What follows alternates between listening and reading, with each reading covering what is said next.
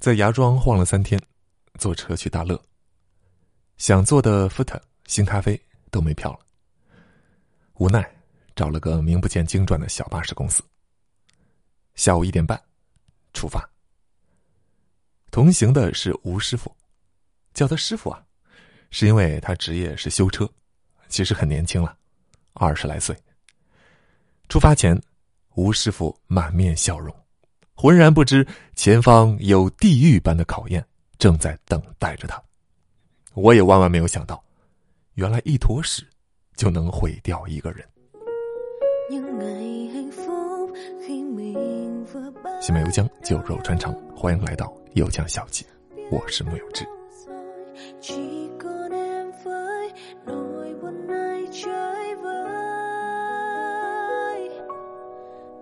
芽庄是海滨城市，大乐则是内陆山地城市。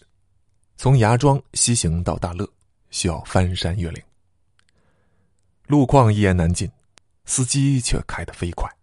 全程我们就像坐弹簧椅，颠上飞下，左摇右摆，撞得直冒金星，好似怒海惊涛中的小船，难以自主。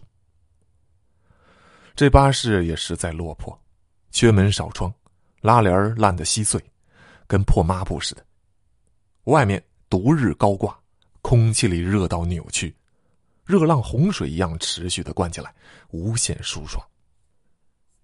如此际遇，纵然外面风光再美，也无福消受。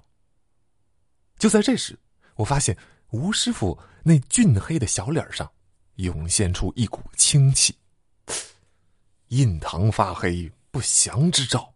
他这是怎么了？他说他想拉屎，中午好像吃坏肚子了。这车开得如斯恐怖，他体内那坨吉祥物也跟着汹涌澎湃，猛烈的撞击着大肠内壁，直欲破体而出。我说：“要不和司机说一声，下车先解决一下。”我说话之所以中间顿了下，是因为说话间又撞到了车顶，被打断了。吴师傅一摆手：“哎，虽满面痛色。”但神情坚定，说不希望因为自己耽误大家的行程，他还可以忍。我说好的，我们继续着被颠着五脏乱飞的行程。期间，我竟然模模糊糊的睡着了。再醒来时，正撞完车顶，向座位回落。转头看吴师傅，面色铁青，脸部肌肉似乎都在抽搐。一开始我还以为那个抽搐。是车子颠簸的同步呢。吴师傅问我：“还有多久到大乐？”这句话几乎是从牙缝里挤出来的。我说：“就快了。”吴师傅面上掠过喜色：“具体还有多久？”我说：“哦，两个多小时吧。”吴师傅面色登时一垮，我直觉他破防了，物理意义上的破防。紧接着我就闻到了一股。神秘而腐朽的气息。只见吴师傅剑眉一飘，面如桃花，顿显释然之色。他拉了。刹那间，他神色又从释然转为羞惭，目视前方，一言不发，装作什么事情都没有发生过一样。一个成年男人的体面，胜过生命啊！我装作没有觉察。但默默的把头靠向窗边，以风解腹。但无论如何，毒源就在身侧，不可能幸免。我不敢换座位，怕伤到这个男人的自尊。更何况我坐在里侧，他坐在外侧。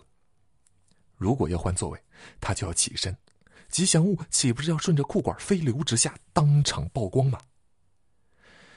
于是我默默的接受了两个小时的熏陶。生平我蹲厕所也没蹲过这么久啊！未曾秀服满一时辰者，不足与人生啊！事后回想，我真他妈太伟大了，被自己感动到暴风哭泣。大约六点前后，我们抵达大乐。大乐是法国人殖民时期搞的避暑胜地，就和英国人在印度搞的大吉岭一样。殖民者不耐入热，都喜欢往山地跑。久而久之，大乐就成了一座遍布着欧式小洋房的城市。如果你忽略街头乱麻一样的电线以及满大街的摩托车，单看城市街景，你会感觉就像置身在某个欧洲小城一样。等所有人都走了，我俩才慢腾腾下车。我预想中的场景并没有出现，这时我才知道，他拉了，但又没完全拉，大约是挤出了点前菜。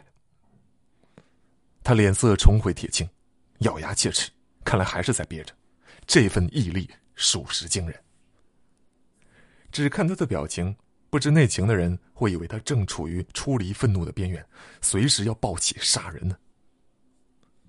他说要去厕所，然而周围并未找见，而且车子停下的地方人流密集，想找个地儿秘密解决都很难。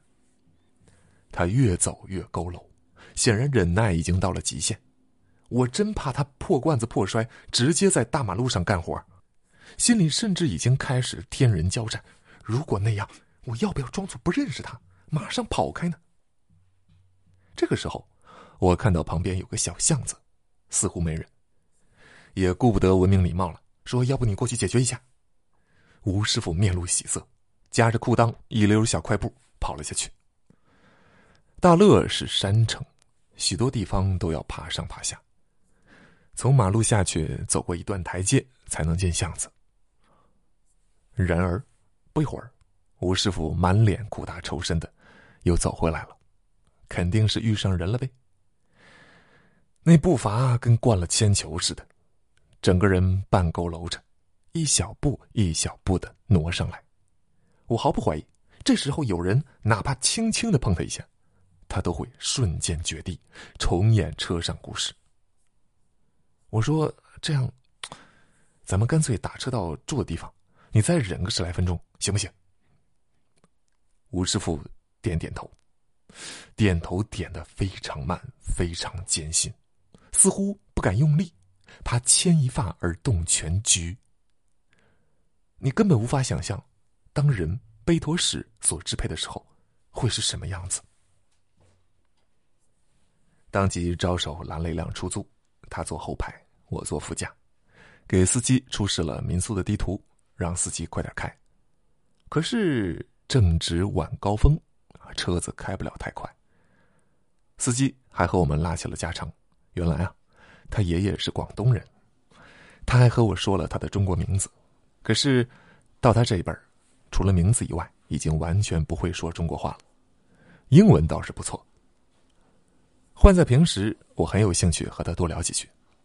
这个时候，我实在没那个兴致，但偏偏又更需要和他东拉西扯，因为我再次闻到了那个腐朽的气息。吴师傅局开二度了。我怕司机注意到，故意不停的抛出话头，同时把车窗摇下来，祈愿他没有闻到那个气味。好不容易挨到终点。十来分钟的路程，有如世纪般漫长。眼角余光瞥见，吴师傅的小腿上已经挂了一条焦黄色。我没说话，只要我不说，吴师傅的体面就还在。我们迅速的办了入住手续，房主硬是要亲自带我们去房间，给我们介绍这个介绍那个。我从来没觉得一个人这么唠叨，喵的，我要给你差评。我怕他注意到吴师傅的小腿。一直刻意挡住他的视线。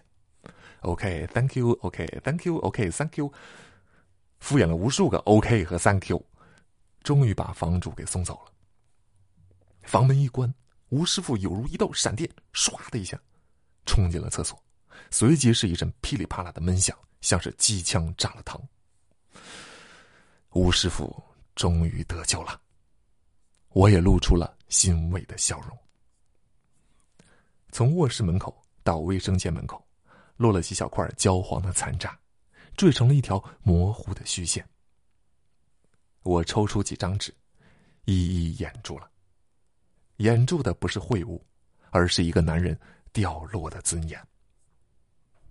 我推开窗子，深吸一口气，望着后花园，不禁大声感慨：“唉，一坨屎。”难倒英雄汉呐！原文发表于微信公众号“有枪小姐”。如果你喜欢这期节目，可以分享一下。觉得这个专辑还不错的话，可以给五星好评，那是对我最大的支持了。咱们下期再见喽。